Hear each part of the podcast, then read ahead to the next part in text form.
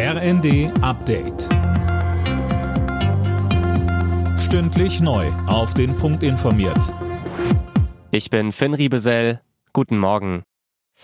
Ermittler haben in Castrop-Rauxel im Ruhrgebiet einen 32 Jahre alten Mann festgenommen, der einen islamistisch motivierten Anschlag vorbereitet haben soll.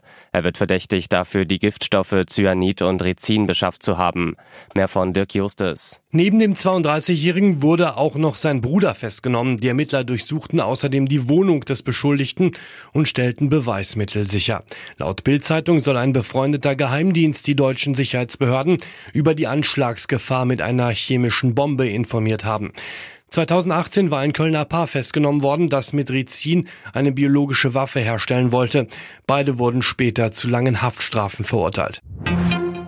China beendet von heute an die rund dreijährige Abschottung zum Ausland. Für Einreisende gilt keine Quarantänepflicht mehr. Es braucht nur noch einen aktuellen negativen Corona-Test. Wegen der explodierenden Zahlen rät das Auswärtige Amt aktuell von nicht notwendigen Reisen nach China ab.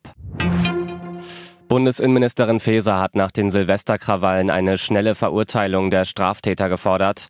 Bis zu einem Urteil dürfen maximal ein paar Wochen vergehen. Nur so kann sich der Rechtsstaat Respekt verschaffen, sagte Faeser der Bild am Sonntag. Die gestiegenen Strompreise machen auch vor öffentlichen Ladesäulen für E-Autos nicht halt.